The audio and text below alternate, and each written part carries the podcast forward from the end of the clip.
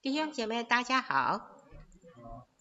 我今天要跟大家分享就是约押的故事啊，然后我们会补充一些关于呃有一本书啊，那是一个先知所看到的异象，让我们更了解天堂是怎么一回事啊。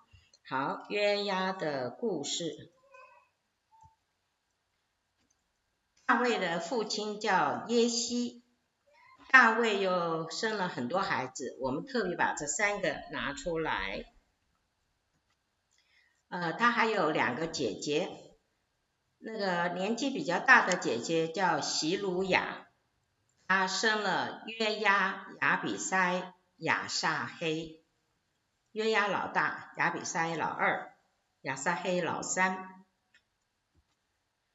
那么另外一个小一点的姐姐呢，她生了亚玛萨。早罗已经过世了，他的儿子们至少有三个儿子跟他一起过世，就是被非利士人打仗的时候杀死了。约大约押呃不是约拿单跟大卫是好朋友，他们曾经。彼此立约三次，哈。那后来这些扫罗跟他的儿子们过世以后，他的元帅叫做亚尼尔，亚尼尔就拱这个伊施波设，越过约旦河啊，在东北约旦河的东边，在稍微北边的地方，就拱他做王。代表扫罗的残余的势力。那么有一次，他们双方啊，押押尼尔跟这个大卫的呃军兵啊，他们在一个地方叫基遍池遇到了。结果这个押尼尔啊，他就建议说，我们这边派十二个人，你们那边。约押那边派十二个人，我们来比武。好，结果呢，比武的时候啊，约押这边大胜，而押尼尔那边大败。押尼尔他就拼命跑，拼命跑。那亚撒黑呀、就追，快要追到了，因为亚撒黑很会跑，他很像一只野鹿那么跑得快啊。那约押呃亚尼尔亚尼尔就说，你不要再追我了，我我如果把你杀死了，我怎么见你的哥哥呢？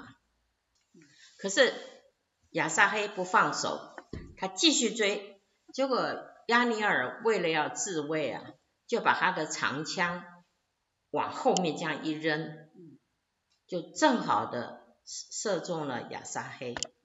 所以亚撒黑就这样子死了。那我们现在要看啊，这些人物里面，我们先，呃，大家先搞清楚啊。大卫的两个姐姐叫什么？西鲁雅。第二个姐姐呢？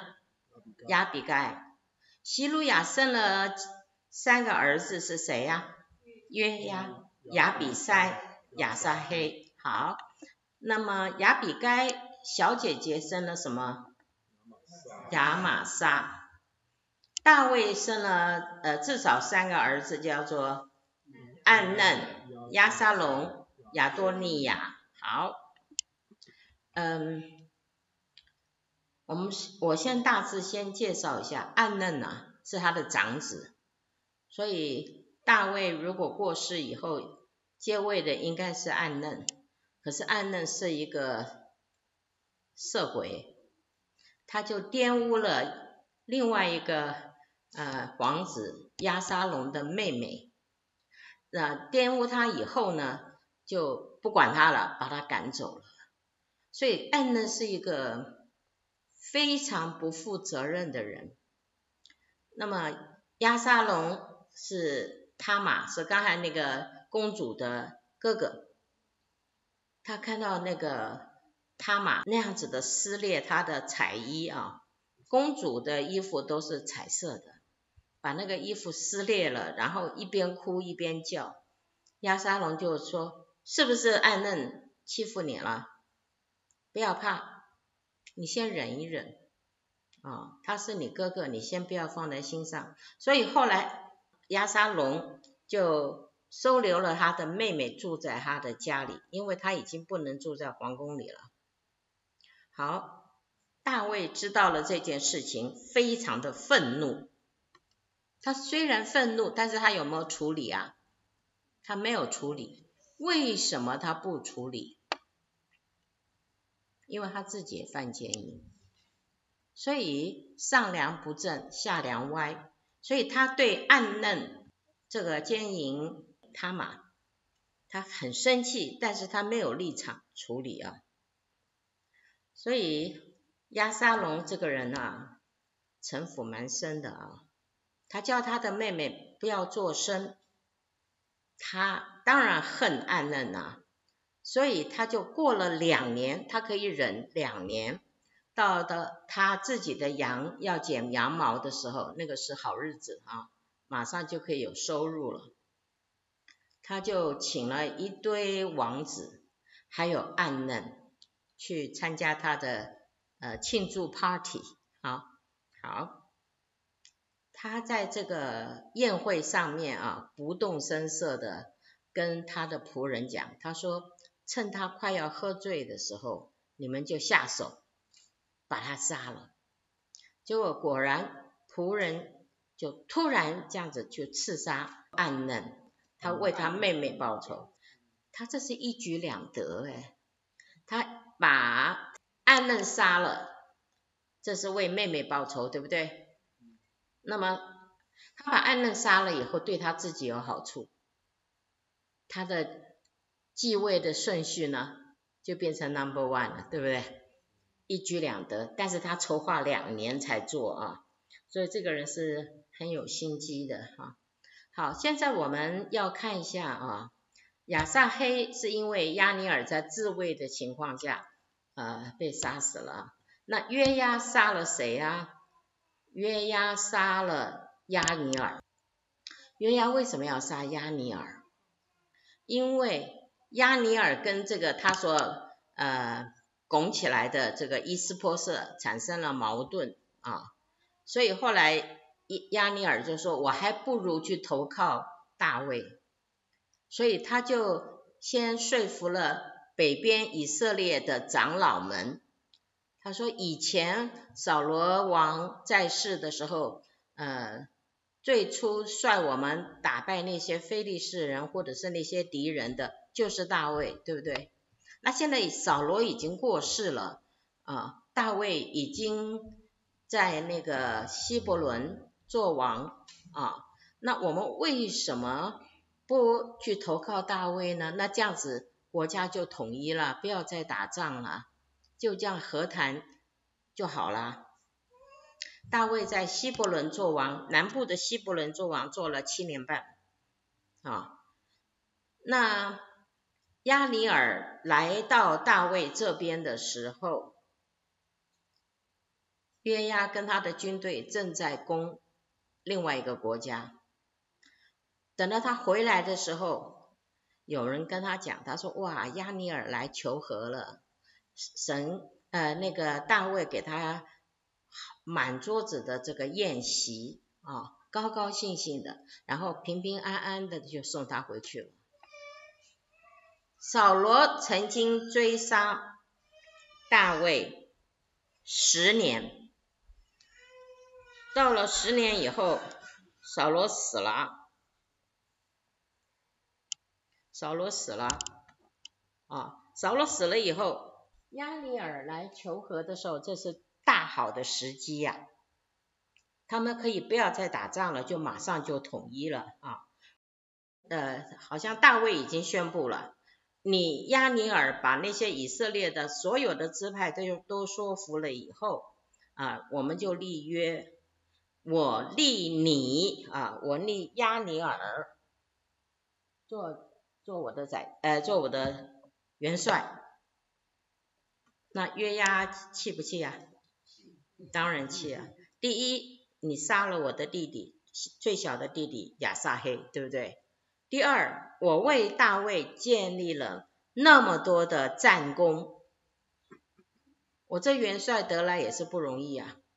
现在就这么一个押尼尔，就就要把我换掉，心里会不会平啊？不平的，哎，所以他就派人去追押尼尔，后来把他追回来了。啊，假装跟他说机密话，就一刀把他刺死了。所以这一举两得啊，又是一举两得，为弟弟报了仇，然后为自己也平安了。他可以保留这个这个元帅的位置哈。那现在我们来看下一页，约押，他是大卫的外甥，因为这。大卫姐姐的孩子，年纪与大卫相仿啊？为什么呢？因为大卫生的晚，他是老八，上面有七个哥哥，还有两个姐姐啊啊。我们看一下啊，我我现在问大家啊，亚比筛、约押跟亚玛撒，他们是互相称呼什么？表兄弟，对不对？好，那么大卫是他们的什么？舅舅，是的。好，所以亚玛撒跟亚比塞、约押啊，他们的母亲彼此是什么？姐妹。姐妹。所以呢，亚玛撒称喜鲁雅叫什么？阿姨。约押亚比赛叫亚比该什么？阿姨啊，所以母亲是姐妹，叫他们阿姨。那么第二代呢，就彼此称为什么？表兄弟了啊。好，我们看下一页。约押是大卫的外甥，年纪跟大卫相仿。大卫逃避扫罗追杀的时候，他就已经跟随大卫。大卫做犹大王的时候，扫罗家的元帅押尼尔杀了约押的弟弟亚撒黑。押尼尔代表以色列家和大卫谈判，想归顺大卫的时候呢，约押却背着大卫又杀押尼珥，为亚撒黑报仇。大卫因此咒诅约押一家。这个他们的元帅过来讲和啊。结果竟然死在这个希伯伦了。你想想看，那个北方的那些支派，他们会怎么样想？他们一定吓死了，对不对？所以大卫根本不知道这些事情。等到他知道的时候，他要挽回这个局面，他就咒诅约押，表示说这个计划不是出于他，是出于约押的个人。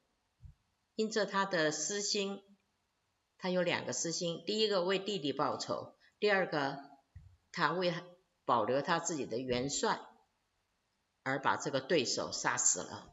所以他就命令所有的人，包括约押、亚比筛，都要穿麻衣、撕裂衣服，还有当时各个人，所有的人都要撕裂衣服，在亚尼尔的棺木旁边要哀哭啊。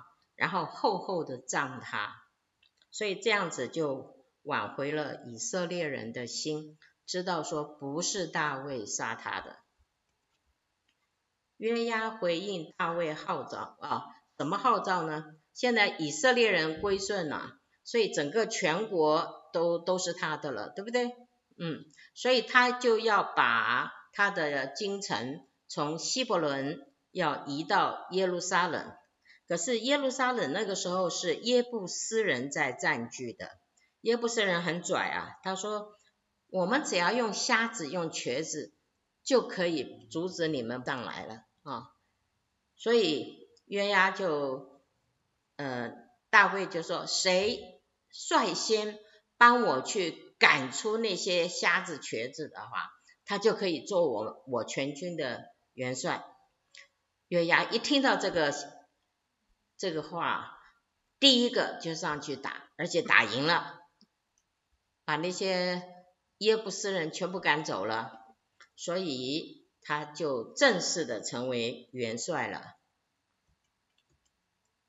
约押打就率军击败亚兰、亚门、以东，所向皆捷。我们去读圣经的话，你根本找不到一次他打败仗，他打的都是胜仗啊。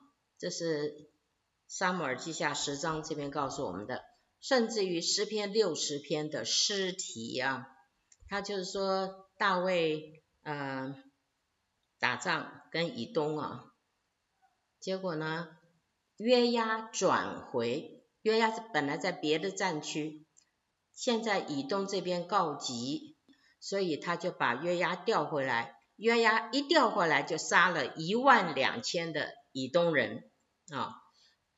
好，我们看第七节，约押遵从大卫的吩咐，害死乌利亚。哇，我用蓝色的都是表示它是一个负面的事情啊，因为。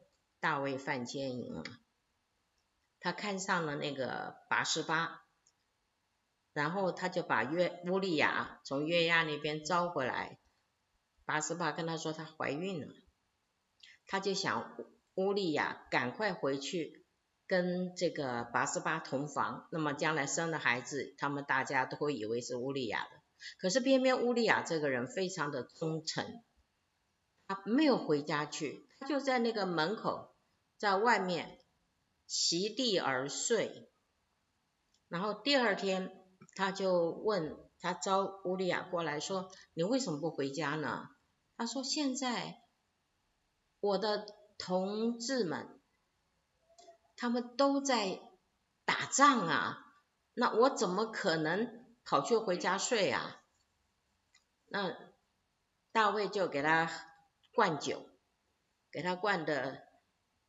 晕晕的，可是他在灌酒以后，他还是在外面睡啊。所以大卫那个时候已经是黑了心了哈，他就写一封信，由乌利亚自己带回去，交给约押。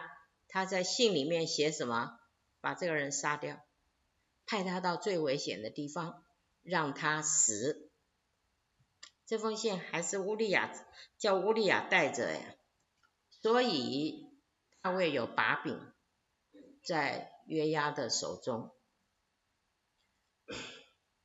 下下一场战呢，他们攻打亚门的拉巴，亚门是当初罗德乱伦所生的后代，他快要攻下来了，快要把拉巴。亚门的京城快要攻下来了，所以他就捎信给大卫说：“你赶快派你的军队来，让你攻下城。为什么？如果约押攻下城的话，他是他的名字要做这个城的名字，他就把这个尊荣啊，让大卫来捡现成的。”所以你可以看得出来，他对大卫是蛮忠心的。所以后来大卫一来，呃，果然他攻下了，他们就把那个城里面那个偶像啊，叫摩洛，头上戴的冠冕啊，哇，有金子，有很多的珠宝啊，哎，放在大卫的头上，让大卫来戴，并且大卫从城里得了许多的掳物啊，所以这个是。约押做得好的一件事，好，这是什么意思啊？第八到第九节之间，押沙龙剪羊毛的时候，哈，他就开了一个 party，请所有的王子啊，还有暗嫩啊，大家都去。结果在关键时刻呢，他的仆人就杀死了暗嫩，对。所以那些王子吓坏了，呃，一边哭一边逃啊，一边哭一边逃，逃到耶路撒冷哈。好，那他杀死了这个长兄啊，暗嫩，他就逃到他的妈妈的娘家，就是基述，他妈妈是基述这个国家的公主。好，在那边三年，大卫三年。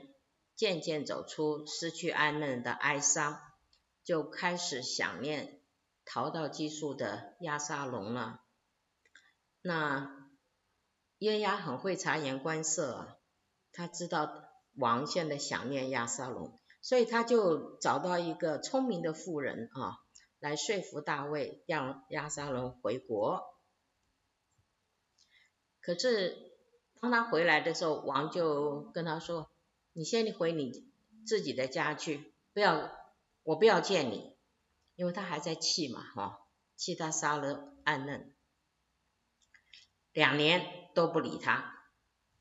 那押沙龙啊，就希望约押再帮一个忙，让他可以跟大卫见面，父子重归重归于好。”可是约押就不理他了，结果他设什么计啊？他就烧了约押的一块麦田，把他这整个田的上上面的出产全部给他烧了。那么约押就跑去问他：“你为什么要烧我的田？”他说：“你一直都不肯帮我讲话，让父让我的父王见我。”那我这样子的话，还不如不回来。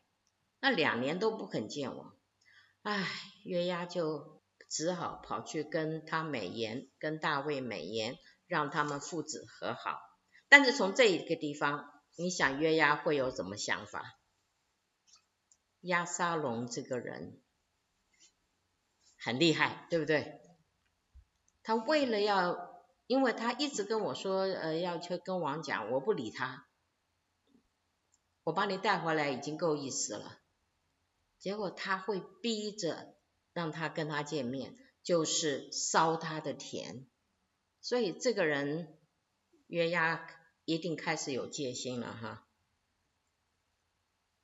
后来亚沙龙派五十个车啊，率着车在他前面奔走，他就开始计划下一步了。就是他先造势啊，然后有人从各地，从北方啊，从南方有人来有冤屈要找王来申诉的时候，他就把他们拦下来啊，他听他的要讲的话，他说：“哎呀，你你真是你你你真是冤屈啊，无奈王到现在都没有理你啊。”真是巴不得我做全国的士师啊，就是法官啊，我一定会把你的 case，把你的事情让你冤屈得伸啊。那结果他的势力就越来越大，有人过来要向他下拜，他一定把他扶起来，然后跟对方亲嘴，所以他就渐渐的得到了民心啊。所以你看亚亚沙龙这个人哈。他现在要背叛老爸了。后来他们两兵终于打仗了，自己人打自己人，都是同一国家的人，对不对？结果他们在树林里头打。后来约沙龙是怎么了？他的头发非常的漂亮，他每年剪一次头发，那个头发又浓又黑呀、啊，称称一称呐、有五磅，嗯。有二点多的公斤那么重啊！可是他们在树林里面打仗的时候，突然那个头发就缠绕在那个树枝之间了，所以他骑的骡子就跑掉了，他就悬挂在那里呀。有人来报告约押，押沙龙挂在那个树枝上，他说，你怎么不马上杀死他？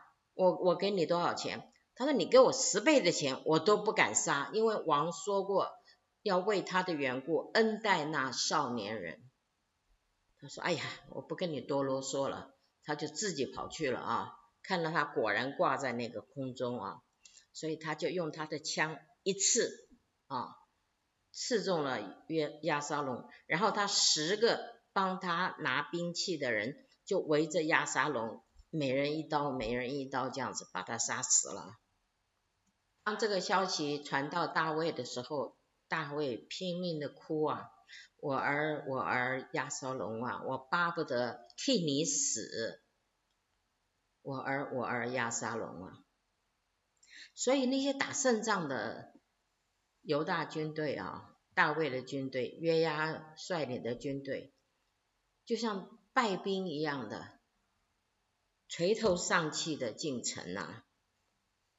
那约押就跟大卫讲：“你把要杀你的人惋惜，那你把我们这些拼死要保护你的人啊、呃、不 care。我看啊，如果我们这些人死了，亚沙龙活着，那你就很高兴了。现在你要赶快出去，去安慰，去勉励啊。”去这个夸奖我们这些为你拼死拼活的人，不然你如果不这么做的话，你所要遭到的祸害是你从小以来最大的。约押说服了大卫，大卫就起来到城门口啊见这些回来的军兵，所以挽回了局面。所以你看哈，约押。还蛮识大局的，对吧？啊，他在这个关键时刻，他出来讲话。好，他暗杀亚玛撒哈，因为那个亚沙龙要派兵叛变，他就立另外一个元帅叫做亚玛撒。亚玛撒是谁的儿子？亚比该，大卫的小姐姐的儿子叫亚玛撒。那大卫为了要安抚那些本来跟随押沙龙的这些犹大人呢，嗯，他就说，我不会给你们任何的惩罚，但是我要立你们的元帅亚玛撒代替约押做我的元帅，所以那犹大人就很高兴了，对不对？啊。觉得王完全的接纳他们，不会跟他们计较，他们跟随亚沙龙叛变。那个时候有个人叫示巴，他是便雅悯人，所以他还是希望扫罗家能够再复位，再复国。所以他就说：我们跟这个犹大人没有关系，我们跟大卫没有任何的关系，我们各回各家去吧。哦，结果这些便雅悯人。包括北边的以色列人很多就去跟随了这个示巴。那大卫一看这个情况很紧急啊，他就说：亚玛撒这个新元帅，你去数点到底犹大军队啊，以色列军队到底有多少？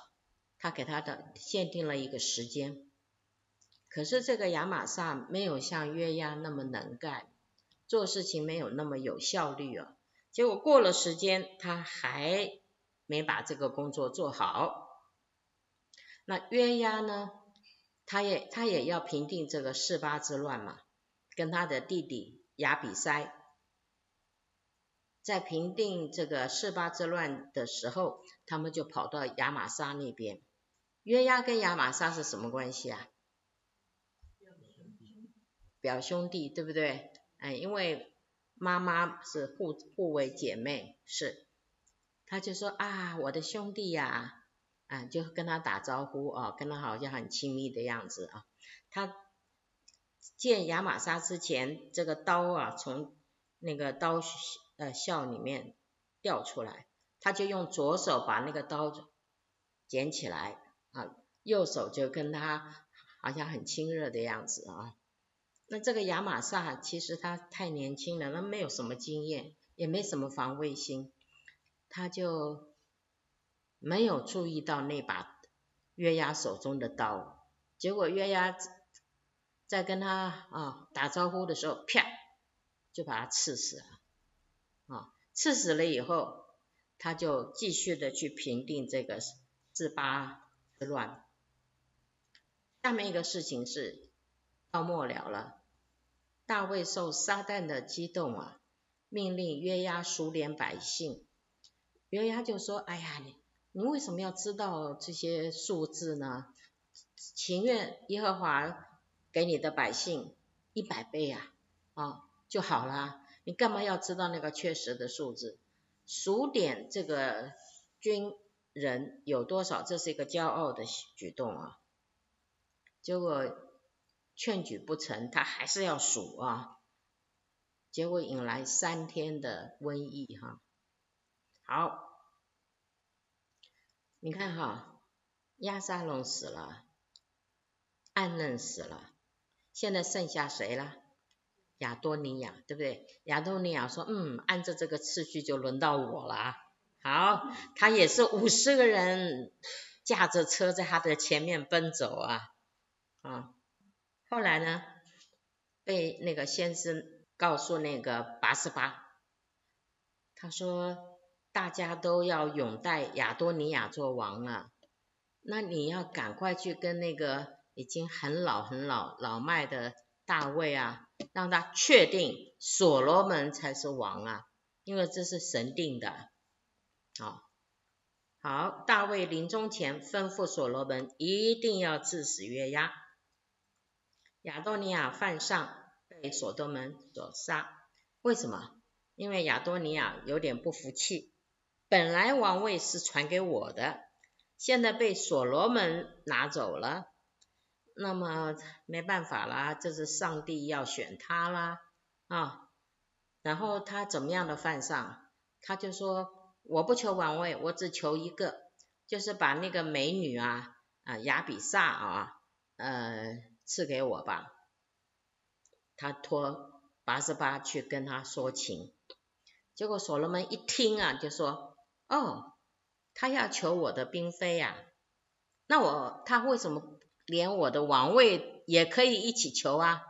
所以亚多尼亚讲这件事情该死，因为王的嫔妃你要娶她的话，等于说你要代替王做王了，啊，是这个意义啊。所以犯上被所罗门所杀。那么约押呢？因为是加入了这个亚多尼亚的阵营，一起也被杀了哈。大卫的勇士名单中至少三十多位哈，有约押的兄弟亚比筛和亚撒黑。亚撒黑虽然很年轻就过世了，可他算是勇士。也有帮约押拿兵器的啊，那些都是小咖，对不对？可是他还是在大卫的名单里面，确实没有约押，没有约押。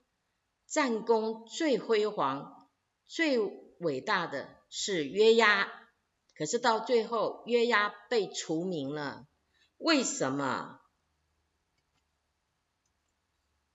好，我们看到新约一出圣经啊，我已经给你们权柄，这是。主耶稣派七十个人去传道，可以践踏蛇跟蝎子，又胜过仇敌一切的能力，断没有什么能害你们。然而不要因鬼服了你们就欢喜，要因你们的名记录在天上欢喜。名记录在天上，比在地上赶鬼还重要。称呼我主啊主啊的人不能都进天国，唯独遵行我天父旨意的人才能进去。当那日，就是审判的那日，很多的人要跟我说啊，我们不是奉你的名传道吗？奉你的名赶鬼，奉你的名行许多异能吗？我就明明的告诉他们说，我从来不认识你们，你们这些作恶的人，离开我去了。请问，奉主的名传道是恶吗？不是。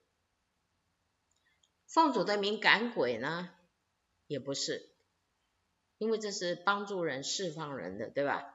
奉你的名行许多的异能，这也不是恶，对不对？嗯。那为什么说我不认识你们？连这些作恶的人，离开我去吧。大家想一想，怎么回事啊？人若在场上比武啊，非按规矩就不能得冠冕。我们曾经看到这样的新闻啊，在那个世界运动会啊，啊，哎呀，比方跑步啦，或者是跳高啦，啊，或者是丢铁饼啊，什么之类的竞赛啊，那个第一名的是什么？金牌，旁边站的是银牌，然后是铜牌，对不对？那金牌的最骄傲，那个时候，嗯，就会奏他的国家的歌，对不对？啊，然后升那个他们的国家的国旗啊，嗯。但是如果这个金牌得主被发现他吃了禁药，吃了那些兴奋剂啊，以至于才得到金牌，那这个冠冕呢，金牌。就要收回去了，然后由那个银牌的变成金牌，对不对？所以要按规矩，这个规矩是什么？就是神的旨意啊。好，我们看保罗他行神迹，好棒啊！有人从保罗身上拿的手巾或者围裙，因为保罗是支帐支帐篷的，一边支帐篷一边传福音哈。所以他的手巾是擦汗用的，他的围裙是避免那些染料啊，他手上都是染料啊，病就退了，恶鬼也出去了，不需要他亲自过去，他的围裙、他的毛巾放在那个病人的身上，跟他去是一样的有果效，所以从此可以看到说他的恩高有多强。对不对？医治的恩高，赶鬼的恩高，有多么的强烈啊！可他自己的态度是什么？我是攻克己身，要身服我，恐怕我传福音给别人，自己反被弃绝了。你有没有觉得这个都很像，都很像约押？约押是旧约时代的。啊，现在这些仆人是在新约时代，非常服侍，非常有能力，非常有果效，对不对？所以前面我们所看到的，他说你们这些作恶的人啊，离开我去吧，是什么？表面上他马上看起来得到很大的奖牌，但实际上他是作恶的。因为他没有攻克己身，叫身服我，所以这是两种道路。第一种叫做恩赐的道路，赶鬼、医病、行许多的异能。第二种道路叫什么？叫生命的道路。生命，走生命的道路，攻就需要攻克己身，叫身服我了。好，他攻克己身是攻克哪些东西呢？我们来今天来补充一个材料，是《末日决战》这本书里面讲的好几个例子中的两个，因为这两个比较短啊。好，我就跟大家讲啊，这个是总论了哈，在地上看为好的，在这里就是说在在天国里面。却很不一样，在地上能使你做王的那些事，在这里常常使你不能够做王，它是一个绊脚石，让你做不了王。而使你在这里做王的事情啊，在地上看起来是很低下、很不起眼的。这个征战是为了人。啊，他是讲的末世的征战。当主耶稣要回来之前，很靠近他回来的之前，会有一个大战，世界大战，不是那个什么国家的大战，是这个邻里的大战。这个大战打胜了以后，就会有大收割、大复兴，有很多的灵魂灵魂会归向主啊，那就叫做末日的收割。我们比较会为真理而战，比较不会为领受真理的人而战。我们会为事工而战，我们同时啊，为事工而战的同时啊，我们却践踏事工里面的人。所以人是最重要的，可是常常很多的仆人们，他们为真理而战。但是呢，他们伤害了那些领受真理的人。他觉得真理更重要，但是神的眼中看起来是人更重要。所以有的时候一些人坚持他的真理，结果他伤害了真理的人。啊，好了，现在我们要来看其中的一个故事啊。你在这里所经历的，你在地上早就给过你了。他现在来到的地方，这个这里是什么？是天堂的最底层，天堂最低的那一层。如果你一直穿那件谦卑的斗篷，并且学习把你的注意力一直定睛在他的荣耀上，那么每个在你每个人际关系中，在你每次与他人的接触，你都能够教导出你在这里所学到的。现在你蒙一蒙允啊，有这个经历，就是说你在意象的里面来到了我们的天堂的最底层啊，是因为你会把这些意象写出来，所以他写出来以后就是这本 Final Quest 啊，凡读的人就会明白。然后许多人就能够带着所需要的荣耀跟能力去打那场战了。令我惊讶的是，这个人是与我同时代的人呢。我并不知道他已经过世了。虽然我在地上从没有见过他，但我十分敬重他伟大的事工。透过他所培训的门徒，成千上万的人领受了救恩。也有许多大教会啊，从他的门徒当中兴起了，而且几乎都是投身福音宣教的工作。这是一个好像看起来很成功的一个一个仆人啊。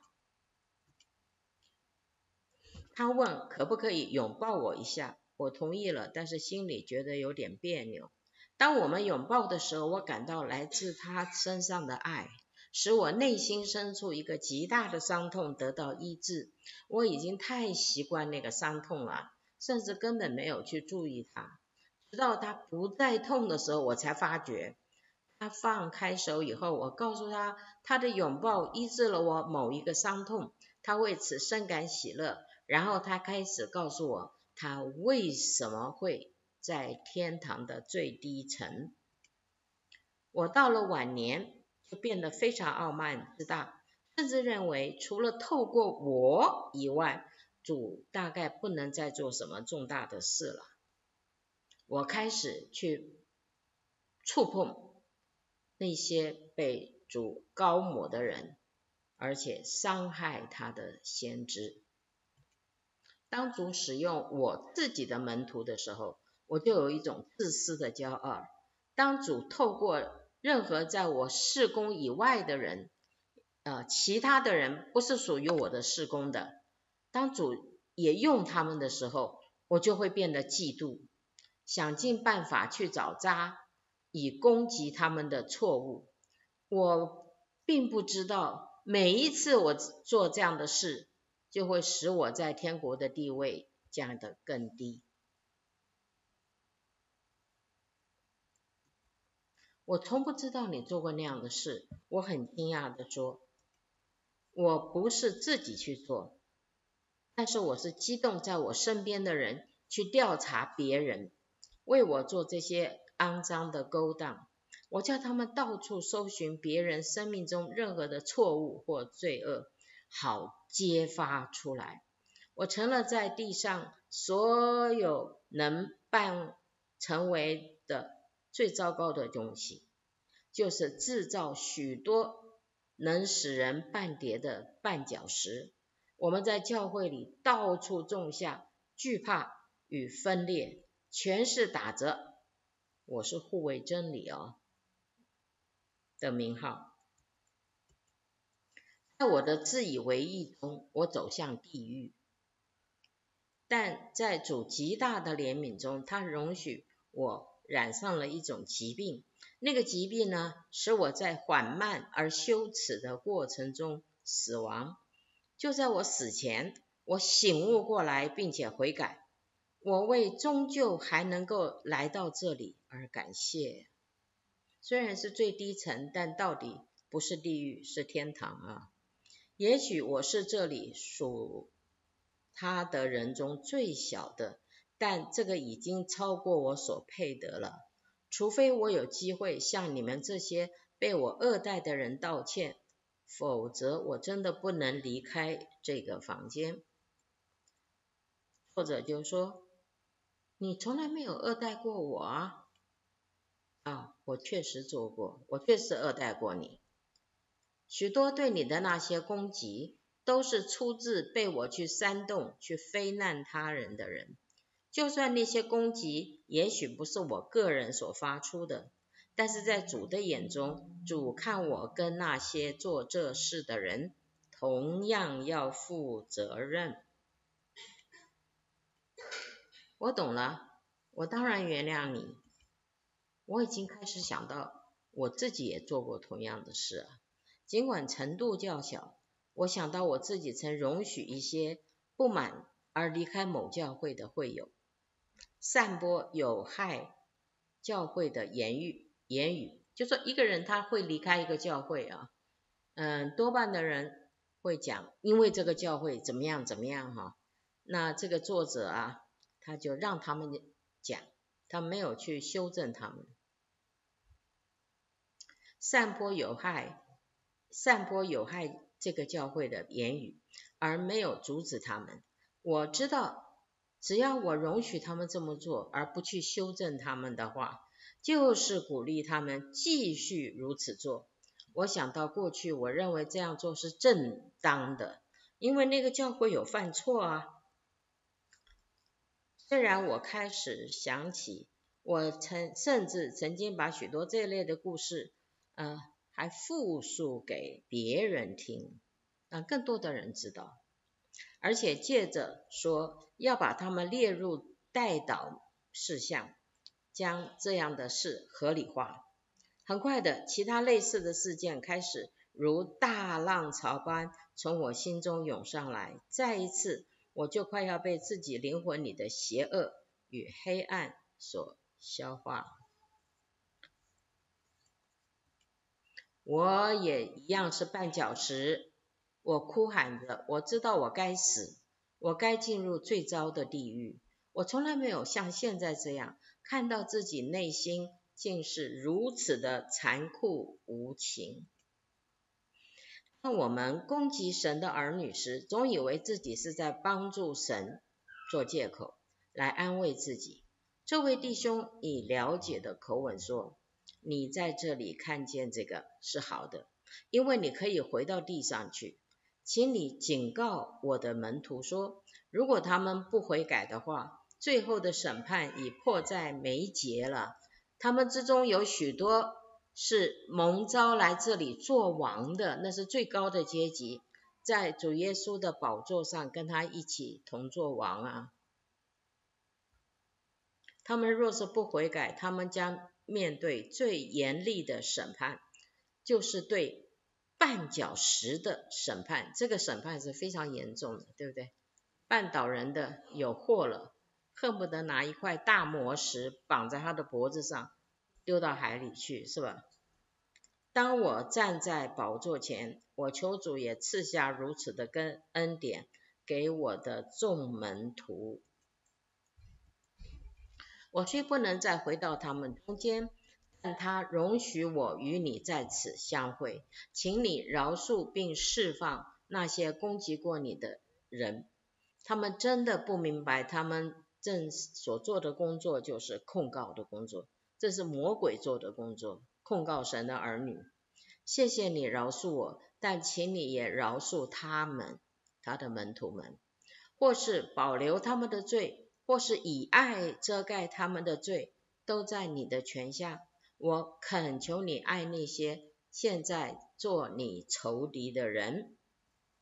我几乎听不到这几个弟兄的声音，因为我已经被自己的罪大大的击倒。这位弟兄是如此荣耀、纯洁，而且现在拥有地上未曾有过的能力。到了天堂，能力会增加哈。然而他却以极大的谦卑来恳求我，我从他身上感受到极大的爱，使我丝毫不能拒绝他。不过就算没有他爱的冲击，我还是觉得自己比任何攻击我的人还可能还更为有罪。你看，在天堂的想法就不一样了，跟我们在地上的想法就不一样。他在地上。那些攻击他的人绝对不会这么想，对不对？你你你这样子的诽谤我，你这样子的这样子，你对我是伤害。但他现在会觉得说，他比那些攻击他的人还更有罪，这是更深的光啊。当然，我必是配得他们向我所做的任何事，而且还要更多。意思就是说，他们所攻击我的还太少了。我的我真正的人呐、我真正的琐事啊，比他们所攻击的还更多，那是真的。那并非此处的重点。他请求说，在地上的每个人都配受第二次的死。第二次的死是什么死啊？丢在硫磺火湖里啊！但是我们的救主带给我们恩典。与真理，若我们要做他的工，就必须凡事在恩典和真理中做。没有恩典的真理，就是化作光明的天使的仇敌所带来的。主耶稣道成肉身，充充满满的有恩典，有真理。律法是借着谁传的？摩西，但是恩典和真理是从主耶稣来的。如果我们只有真理，而没有同时带着恩典，这个根本就是撒旦做的工作。他只，我们只是啊，要要辩论啊，要这个攻击，你不合真理，我和真理啊。没有恩典，这个就是做了撒旦的工具。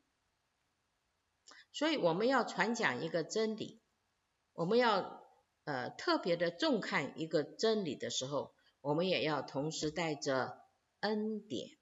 这个恩典是什么意思？就是你怎么样能够进入这个真理的实际。所以我们要告诉人家，你要注意这个恩典。但是你也要告诉人家，这你要怎么样的方式才可以进入这个真理？那就是恩典，OK？所以光有真理就是要要求嘛，那跟旧约一样，你不可杀人，不可奸淫，不可什么，这个不可，那个不可，对不对？可是今天呢，真理还是一样的。但是怎么样可以得到这个真理呢？圣灵来，把三一神带来在我们的里面，对不对？他是满有恩典的三一神，他能够帮助我们进入到这个真理的里面哈。假如我能够在这点上得救，也许我就能帮助他们。我回答：难道你看不出我比他们还糟得多吗？我知道刚才浮现过你脑海的事情很糟。他回答：不过他是带着一种很深的爱与恩典讲这句话。我知道他现在对我以及我的情况的关心程度和对他自己的门徒是一样的。这里真的是天堂，我冲口而出，真的是光明与真理。我们这些活在黑暗中的人，怎么会变得如此骄傲，自以为知道许多许多关于神的事呢？主啊，我朝宝座的方向喊，请让我走，把这个亮光要带回到地上吧。立刻，整个天堂的大群。仿佛都立正注意，而我知道自己就是他们注意的焦点。单单站在这些荣耀圣徒中的一个一位面前，就已经令我感到那么微小了。但是当我知道他们全都一起看着我的时候，我恐惧更是像大浪般扑来。我觉得可能没有任何一个一种最后的审判会像我即将要经历的那样。我觉得我我自己啊，就像是充满如此的荣耀与真理的最大敌人。虽然他是在最低层，可是他已经有那么大的荣耀，而且有那么那么明显的真理啊，有光明，有光。而且有真理，所以他在这个地方的领悟啊，比在地上多了千百倍呀、然后他就可以一个感觉，就是说，在这个最低的这一层，我却是在这这里这一层的荣耀跟真理的当中，我是他最大的敌人。所以在天堂的领悟跟在地上真是不同啊。然后我想到还要回去打仗的情景，我太败坏了，永远不可能合宜的代表如此的荣耀与真理呀、啊。在我的败坏中，我绝对不可能传达这个荣耀之地与荣耀同在的真实啊。我觉得连撒旦都没有像我。从恩典中坠落的那么深，哎呀，我就是到地狱了。我想像我这么邪恶的人，而又知道有这么荣耀的存在的地方，还有比这个更痛苦吗？最叫我害怕的一种酷刑，就是被禁止来此，来此，就是说你已经不可以来到天堂了，那要到哪？到地狱去吧，难怪邪灵都那么生气啊，在地狱里面的邪灵啊，非常的生气发狂。我这样子低声的说啊，跟他自己说，这是第一个故事啊。然后第二个故事，以知识代替真神。在我觉得快要被送到地狱最深处了，我单单的喊出耶稣，马上。就有一股平安漫溢我身，耶稣安慰他哈。我知道我必须再朝那个荣耀移动，因为他知道神的宝座在远方。那在这一层的人呢，是看不到耶稣的面，因为太远了，他离那个宝座太远了。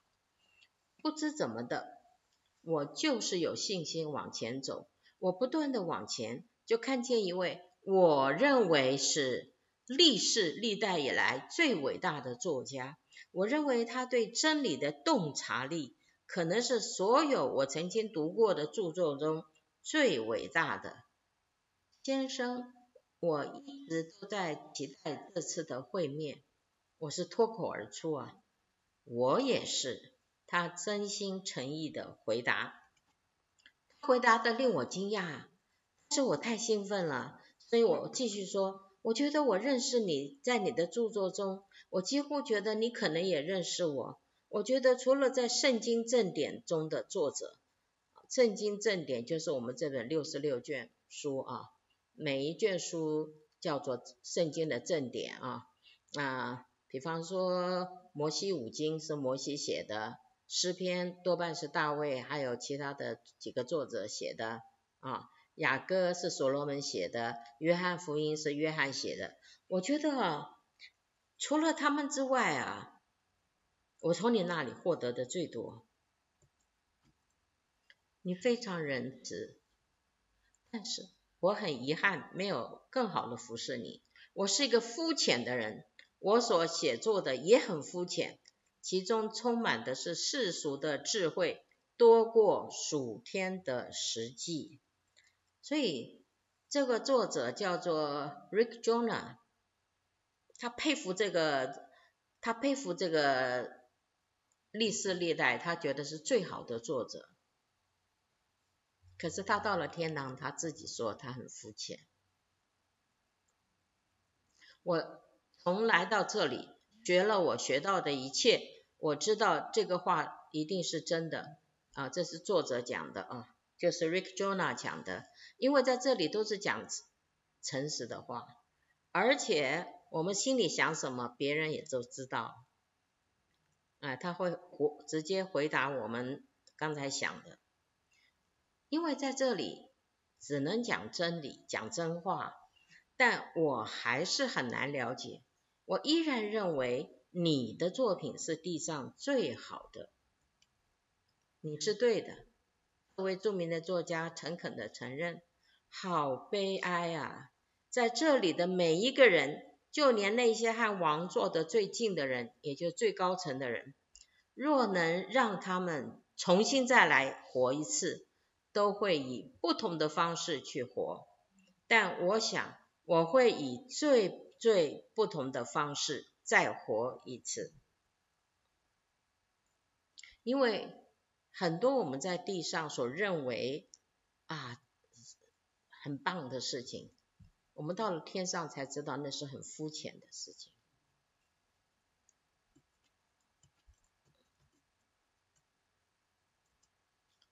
我被地上的国王所尊荣，你看他在地上的荣耀这么大。我却无法尊荣万王之王。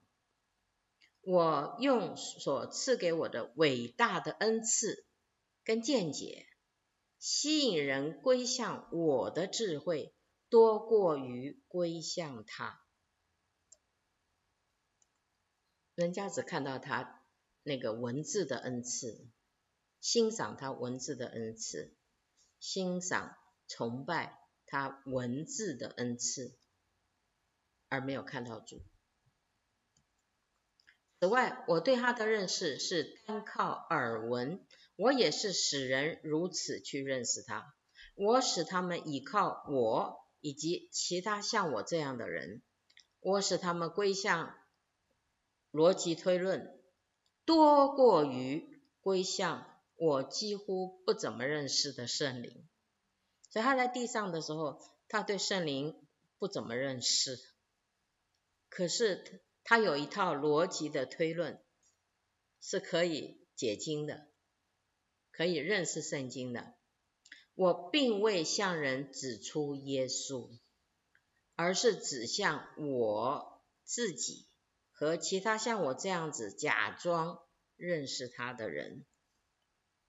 当我在这里瞻仰他的时候，我真想把我的著作磨得粉碎，就像摩西把金牛犊磨成粉一样。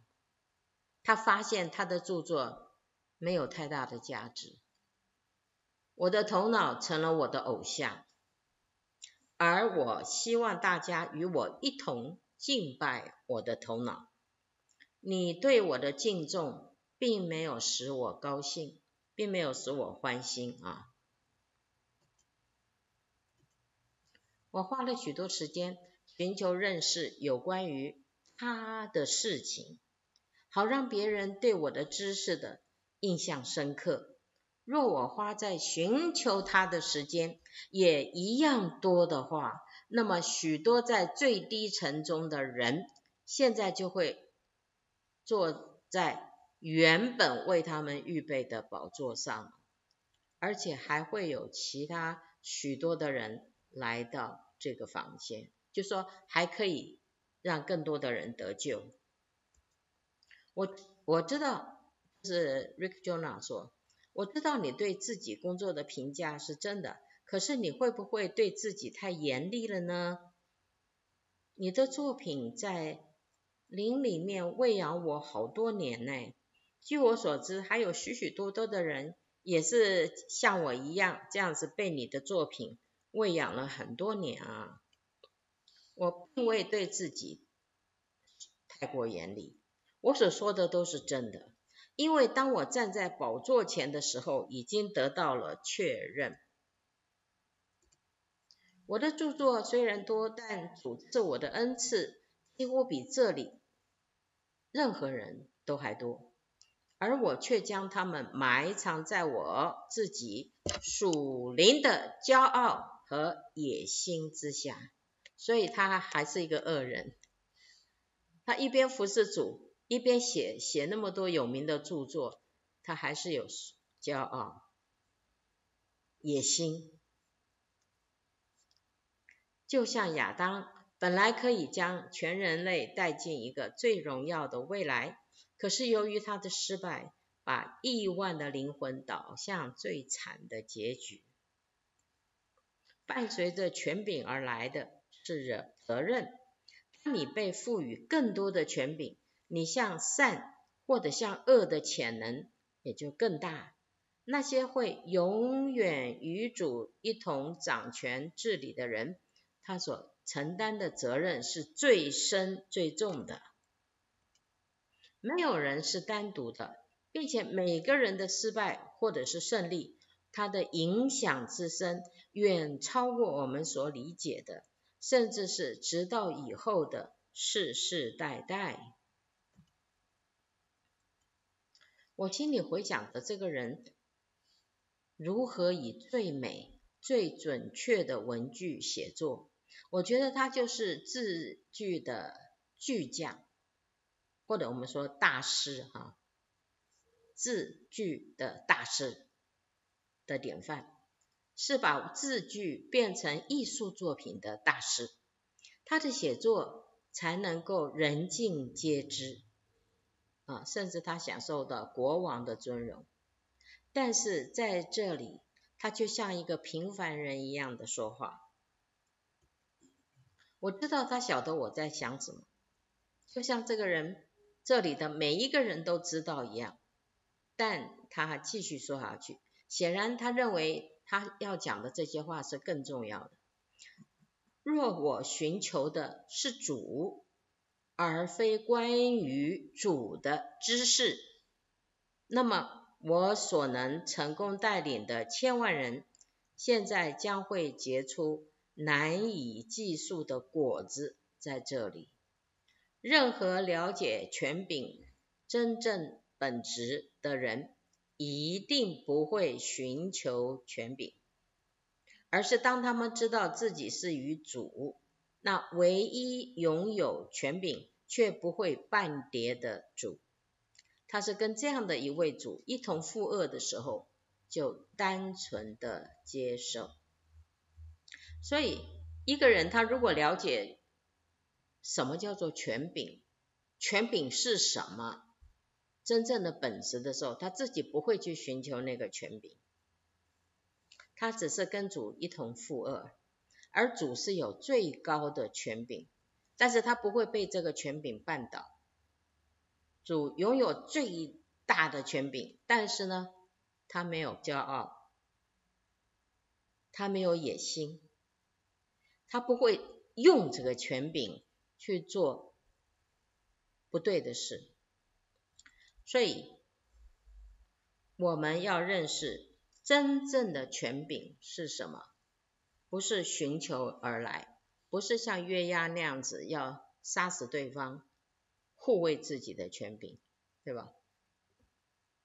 因为他觉得这个权柄是需要，呃，踩在别人的头上才能够保得住的。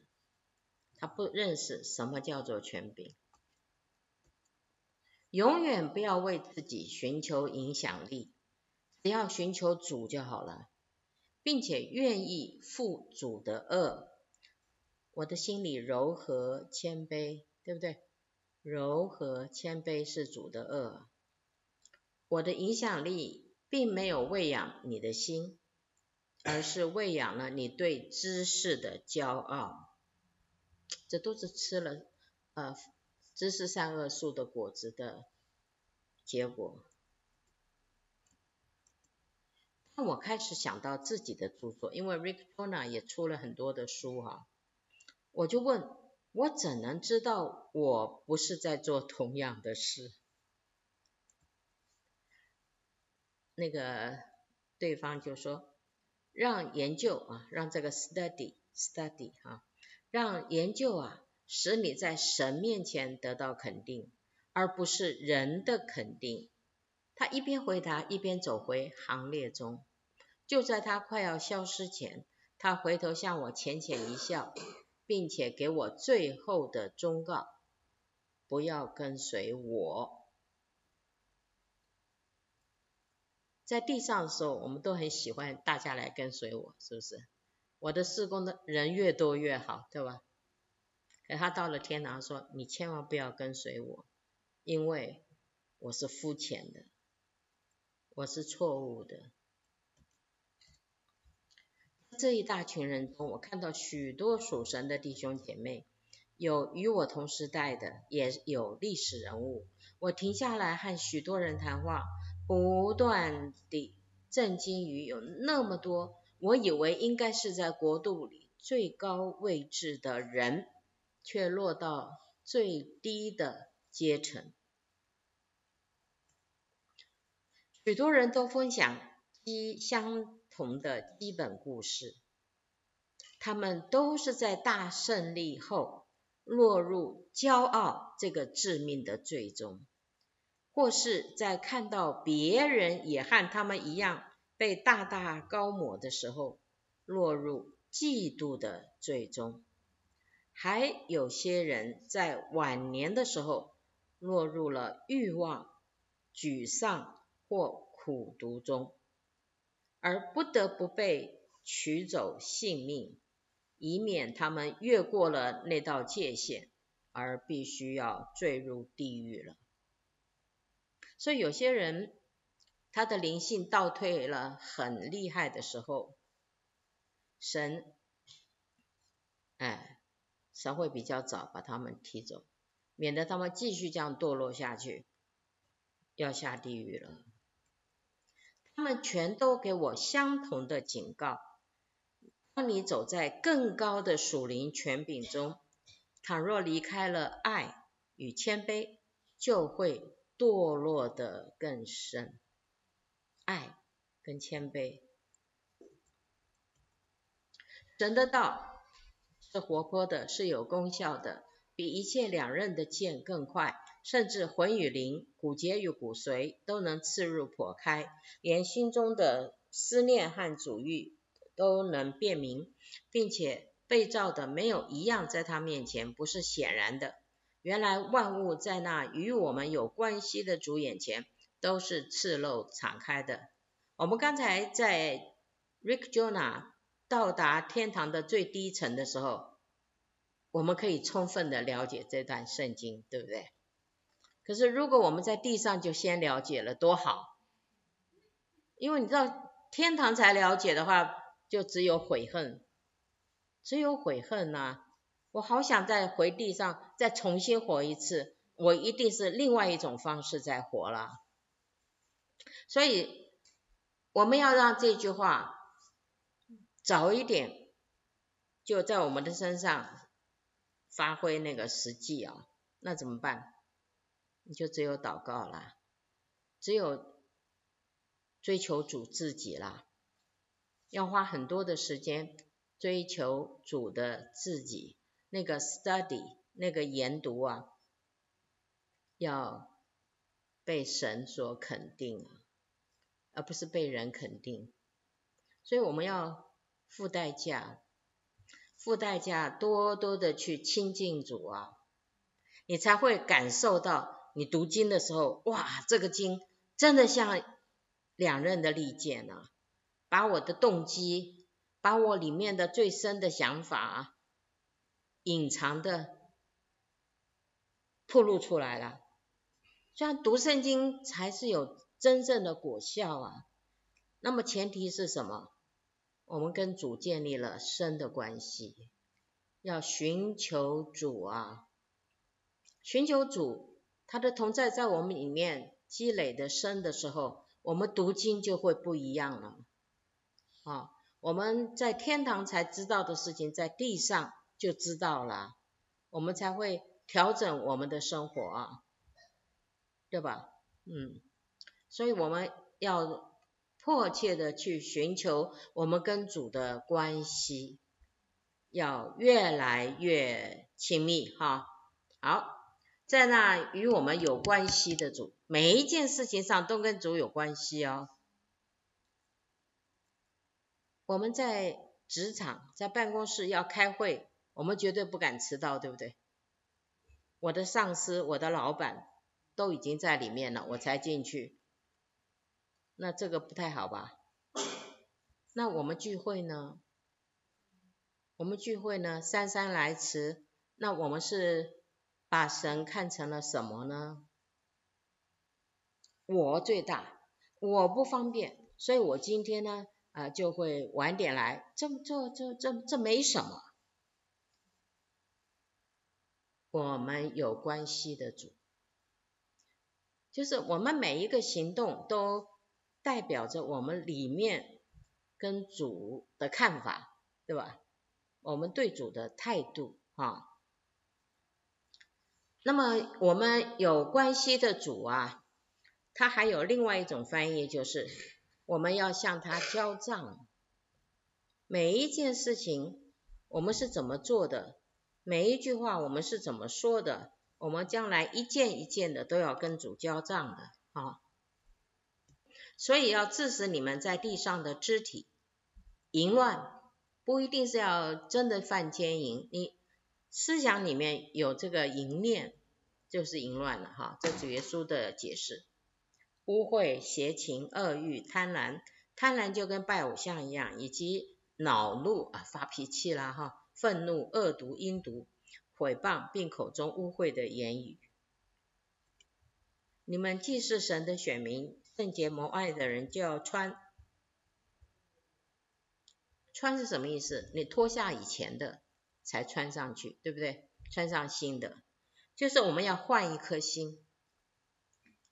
这个心呢，是充满了怜悯、恩慈、谦虚、温柔、忍耐。有何人喜好存活、爱慕长寿、得享美福，就要禁止舌头不出恶言，特别讲的言语，嘴唇不说诡诈的话，还要。离恶行善，寻求和睦，一心追赶。耶和华的眼目看顾一人，他的耳朵听他们的呼求。我又告诉你们，凡人所说的闲话，当审判的日子，必要句句供出来，因为要凭你的话定你为义，也要凭你的话定你有罪。有次我听到一位神的仆人这样说啊。主的宝血，当你认罪说，主，我刚才讲那句话实在不对，我向你认罪，主会赦免你。但是主的宝血有没有办法把你刚才讲的那句话给它涂抹掉？他说没有办法。哈，我听了吓一跳，我以为我讲的不合适的话，比方有点批评论断某个人呐、啊，或者是其他一些不太恰当的话。我只要认罪的话，通通都没有了。不是的，那位神的仆人说，主的宝血可以赦免你认的罪，但是主的宝血没有办法涂抹你那说出去的话，句句都要供出来。所以我们讲话要何等的小心哈！我若能说万人的方言，并天使的话语，哦，这是恩赐哈，却没有爱。我就成了鸣的锣，响的拔一般。我们讲一些话，哦，是万人的方言呢，这好厉害啊！而且是天使的话语，有的方言是天使的言语啊。可是我们是不出于爱，我们可能是出于炫耀。你看，我会讲万人的方言，而且甚至于连天使的话，我从都可以讲。但是没有爱，在神的眼中看起来就是一个鸣的锣，当当当，响的拔，啪啪啪而已，只是声音而已，没有任何的价值，没有任何的意义。我若有先知讲道之能，也明白各样的奥秘，各样的知识，而且有全备的信，叫我能够移山，但是若没有爱，我就。算不得什么，算不得什么的意思就是 nothing，就是一毛钱都不值，就没有任何价值。若将所有的周济穷人，哎，这个很好啊，又舍己身叫人焚烧，却没有爱，仍然与我无异。